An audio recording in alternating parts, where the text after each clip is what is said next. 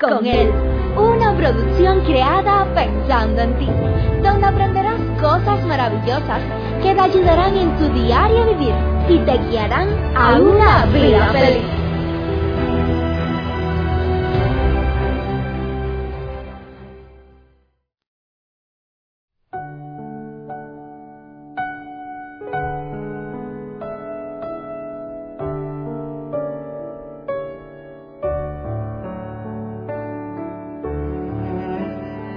¿Qué crees tú acerca de los hijos consentidos?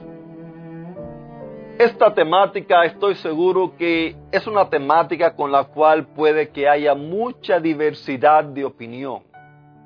¿Eres tú de aquellas personas que consienten a los hijos o eres tú de aquellas personas las cuales dicen no, a los hijos no se pueden consentir? Hola mi amada familia. Qué bueno es Dios que nos permite poder tener consejos en la Biblia los cuales nos guían, nos instruyan, nos enseñan aún para educar a nuestros hijos. Muchas personas se niegan a estudiar la Biblia, no quieren saber de la Biblia, simple y llanamente porque dicen, no, la Biblia es cosa del pasado, es un libro anticuado, la Biblia es para las personas estudiadas, la Biblia es para pastores, la Biblia es para el Papa. Mire, yo quiero decirle usted se está perdiendo lo mejor de la vida. Y es posible que usted que me esté escuchando esté metido en muchos problemas, haya pasado por muchas situaciones en la vida, las cuales usted se hubiera evitado pasar si usted se hubiera guiado por los consejos de la Biblia. En la Biblia usted se va a encontrar consejos para la economía. En la Biblia usted se va a encontrar consejos para vivir una vida saludable. En la Biblia usted se va a encontrar con, eh, la Biblia, perdón, usted se va a encontrar consejos para usted poder tener relaciones saludables, para usted poder llevarse bien con, con, con la suegra, con el suegro, con los cuñados. en la Biblia usted se va a encontrar eh, consejos para usted poder llevar una relación matrimonial linda. Y usted se va a encontrar consejos para todo en la, en la vida. Usted se va a encontrar consejos en la Biblia. Pero estamos hablando de hijos. Y como estamos hablando de hijos, vamos a hablar también acerca de algunos consejos, los cuales eh, nos van a guiar y espero que sean de grande bendición para cada uno de nosotros. Para nadie es un secreto que no sé por qué, pero los niños que están creciendo hoy en día, la gran mayoría de ellos está creciendo sin una dirección. Los padres no se ocupan de instruirlos, solamente los dejan allí y que las redes sociales, la televisión, la internet, los guíe, los enseñe. Y mi querido amigo, si usted es padre de algún pequeño bebé y, está en esta condición, yo quiero decirle que allí no le van a enseñar nada bueno. Usted puede elegir y puede darle eh, un teléfono y usted puede elegir qué es lo que ellos van a ver.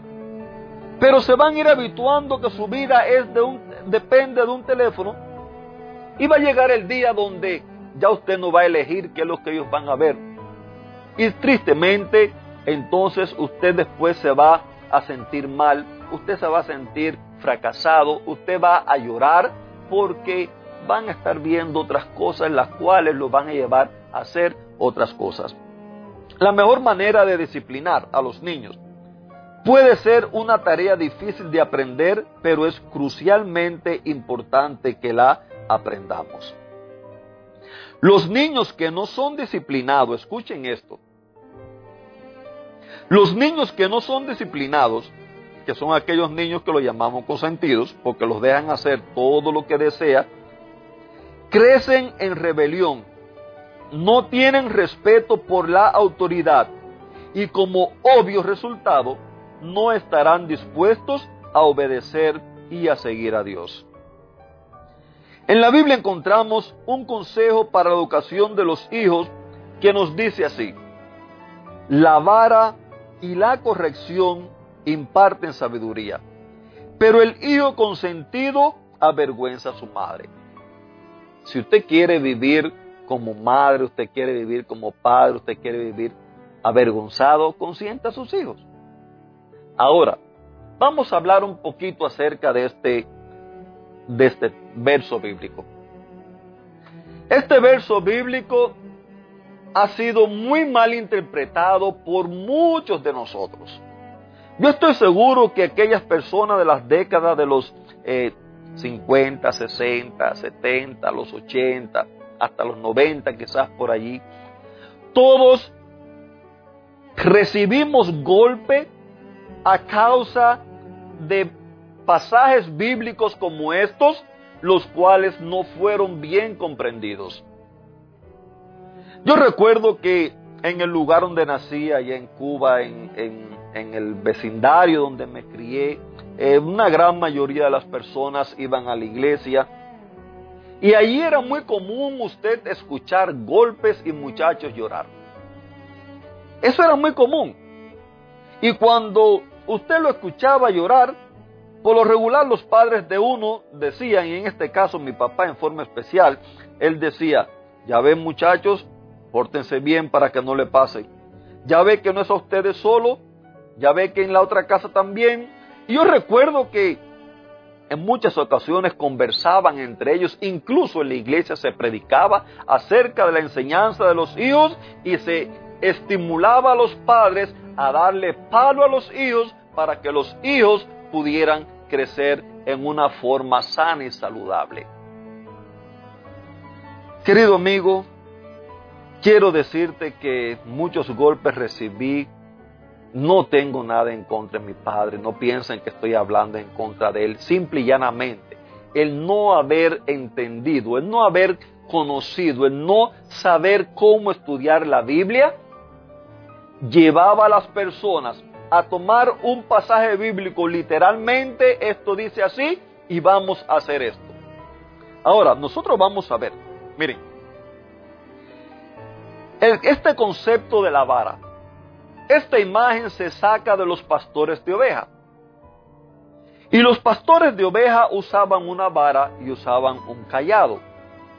Ambos instrumentos lo usaban para guiar, para, para cuidar, para enseñar y para proteger a su rebaño. Pero nunca, nunca, nunca, nunca usaban la vara para golpear a ninguna de sus ovejas. Solamente se usaba la vara para golpear. Cuando venía algún depredador, algún lobo, algún león, algún oso, algún zorro, algún animal de eso, eh, carnívoro, que venía con el objetivo de venir a, robarse una de las ovejas, a matar una de las ovejas para él alimentarse. Allí entonces el pastor sí usaba la vara como un arma de defensa para golpear y si es posible hasta matar a ese depredador. Pero nunca se registra en la Biblia que el pastor usara la vara como castigo para sus propias ovejas. Fíjense ahora cómo nos dice, fíjense ahora qué distinto es el concepto de este verso. Ahora cuando vamos a ver otro verso que hay en la Biblia, que esto lo encontramos en Salmo capítulo 23, verso 4, que dice, aun cuando yo pase por el valle más oscuro, otras versiones dicen, aun cuando ande en valles de sombra y de muerte, no voy a temer mal alguno, porque tú estás a mi lado. Y escuchen bien ahora como dice, tu vara y tu callado me protegen y me confortan. Hay otras versiones que dicen, me infunden aliento. Tu vara y tu callado me confortan. ¿Tú te das cuenta la diferencia? En uno te dice, la vara y la corrección son buenas para el niño. Pero sí, ahora en este, si la vara fuera para dar golpe, ahora este autor bíblico no estuviera diciendo que la vara le da aliento, le infunde aliento. A nadie le infunde aliento. Cuando yo recuerdo cuando muchachos que decían, por allí viene tu papá, a mí lo que me da era miedo. Yo salía huyendo. ¿Por qué? Porque por lo regular, casi siempre cuando llegaba, ah, había que repartir algunos golpes para ajustar cuentas. Y basado en estos versos bíblicos, pues había que darlo. Sin embargo, qué lindo es cuando nosotros aprendemos y entendemos que la vara no se usa para golpear, la vara se usa para cuidar, para guiar, para proteger y para enseñar. Mi querido amigo, ya el tiempo se nos ha ido. Que Dios te bendiga y te, regale, y te regale un lindo y bendecido día. Mañana continuaremos con esta hermosa temática.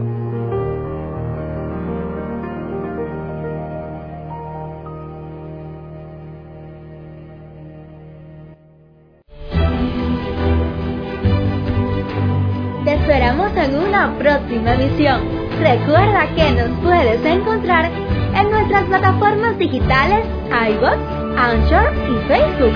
Bajo el título Vívela con Él. Que la paz, el gozo y la bendición de Dios sean contigo.